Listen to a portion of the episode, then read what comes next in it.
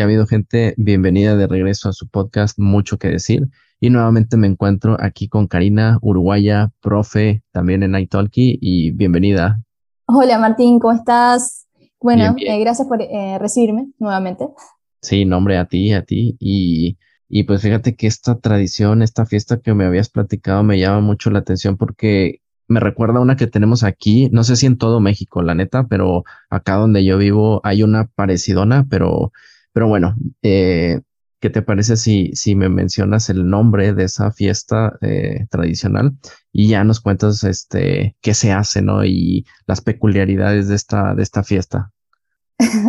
bueno, la, fiesta de la noche de la nostalgia es una fiesta típica en uruguaya que surge eh, en el año 1978 con em, el dueño de, una radio que se llama Pablo Lecueder y eh, su idea fue em, comenzar una fiesta de música vieja, ¿no? Eh, más que nada de los años 60 y 70 y lo hizo en la previa al feriado del 25 de agosto, que es nuestro Día de la Independencia.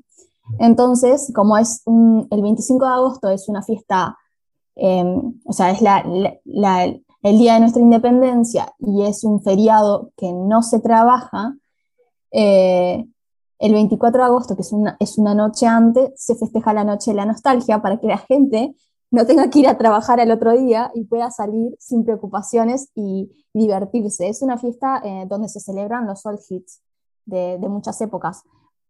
Primero comenzó con la de los años 60 y 70 y después se fue expandiendo eh, como en la línea del tiempo hasta llegar más o menos a los 90 y a los 2000 y bueno, cada vez se extiende un poco más porque bueno, por el paso del tiempo, pero básicamente es, es eso, salís y, y, disfrutás de los old hits de, de todos eh, los tiempos, digamos. Pero hay algo que me dijiste muy, muy mm, particular de eso, ¿no? Que es para viejitos o gente mayor. Bueno, es que acá le decimos viejitos, pero. no, está bien, está bien. Sí. Sí, en realidad es, la, la, gente que comúnmente no sale. O sea, es comúnmente esa gente no sale. Por ejemplo, em, los abuelos, los padres. Es como. Eh, esa noche del 24 de agosto, tú decís, bueno, eh, en, en, mi caso, mi mamá, mis tías me decían, bueno, y se quedan todos en la casa con un primo o dos primos mayores a cargo y salían los tíos y, mis padres o mi madre, entonces era como, claro, ellos salían y nosotros nos quedamos acá y comúnmente la gente no sale porque salen las personas em, adultas, que comúnmente no, no, tienden a salir como, como los jóvenes.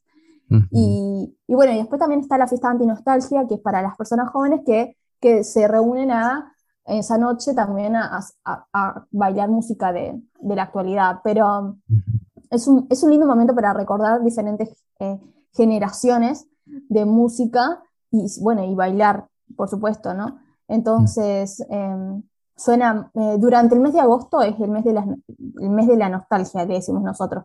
Eh, está patentado. Este día. Casi, casi acaba de pasar la noche de la nostalgia. Claro, sí, sí, fue eh, la semana pasada. Sí, sí, fue la semana pasada y bueno, se paraliza el país, o sea, la gente sale a comer, hay una gran demanda en los restaurantes, hay cenas, eh, shows bailables, o sea, es una cena y tú vas, cenas y bailás, eh, tragos, em, hay mucha, también hay mucha demanda de, alcohol, entonces hay mucha concientización previamente porque la noche de la nostalgia hace que la gente vea mucho, entonces también hay una campaña para eso. Eh, y bueno, se disfruta mucho. Y no solamente sirve para recordar All sino que em, para festejar tipo tiempos que pasaron y en los que, por ejemplo, cómo ibas a la escuela, la gente comparte cómo era la escuela antes, qué se usaban, los dispositivos electrónicos que, existían, eh, muchas cosas que vos decís, eso que te provoca nostalgia, entonces se comparte durante todo el mes de agosto hasta la fiesta y es, un, es, es, el mes de la nostalgia. Eh, el nombre está patentado, eh, entonces em, eh, muchas personas y muchas discotecas y lugares lo pusieron le ponían la noche de los recuerdos, porque la noche de la nostalgia está patentado hasta que el gobierno uruguayo reconoció la fecha como tal y la declaró una fiesta nacional.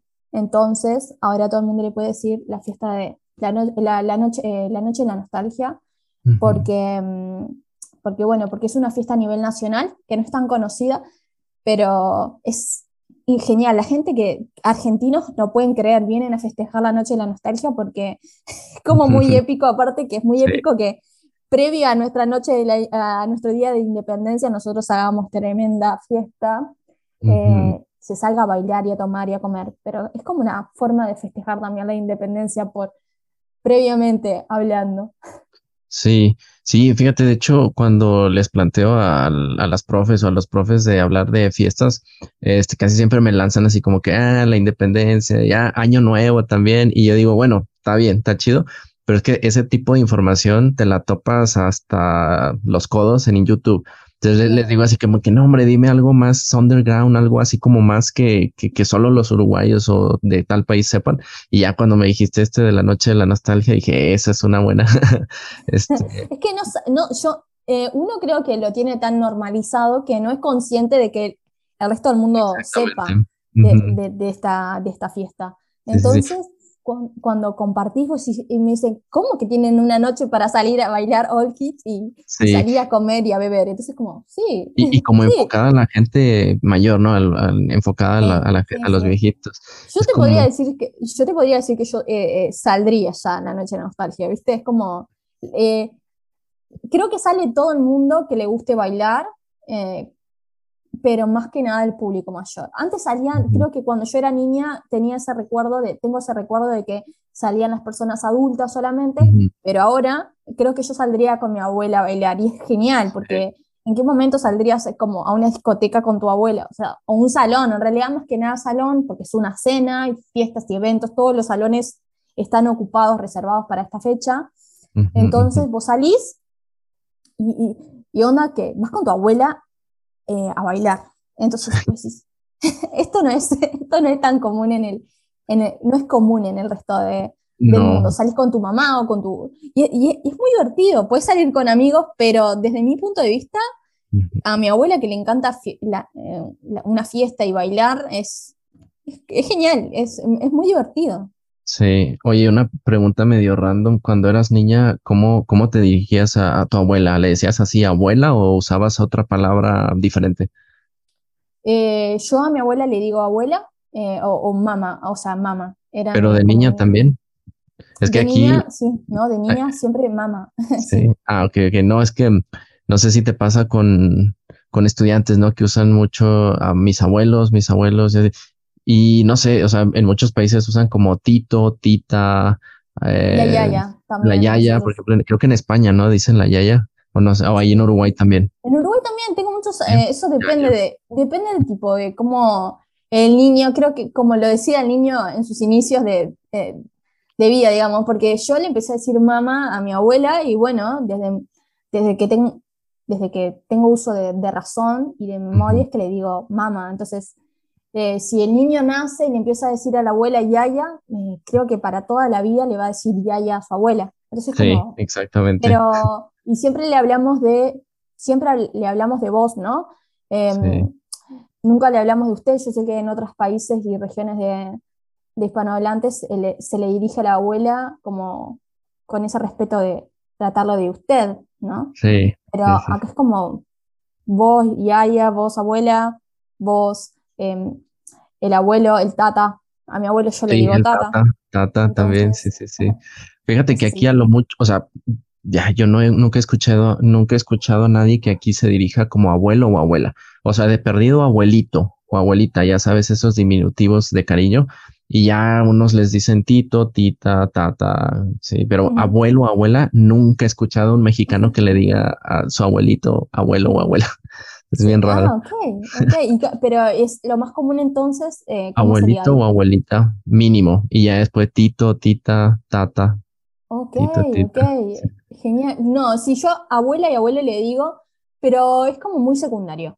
Sí. Es como secundario. No, no, es mamá, tata. Em, Más que nada suele decirle abuelo a, mi abuelo en, vez de tata, pero eh, muy pocas veces. Y a mi mamá, que es mi abuela, entonces es como esa forma que tengo de dirigirme hacia ellos. Así es. Oye, pues nuevamente gracias Karina por compartir esta tradición muy, muy uruguaya, muy uruguaya. este, neta, yo nunca la había escuchado y, me latió mucho. Un placer para mí compartirla y bueno, también eh, Uruguay está receptiva a, a, personas que quieran venir el próximo año y festejar esta fiesta que realmente es muy, muy divertida.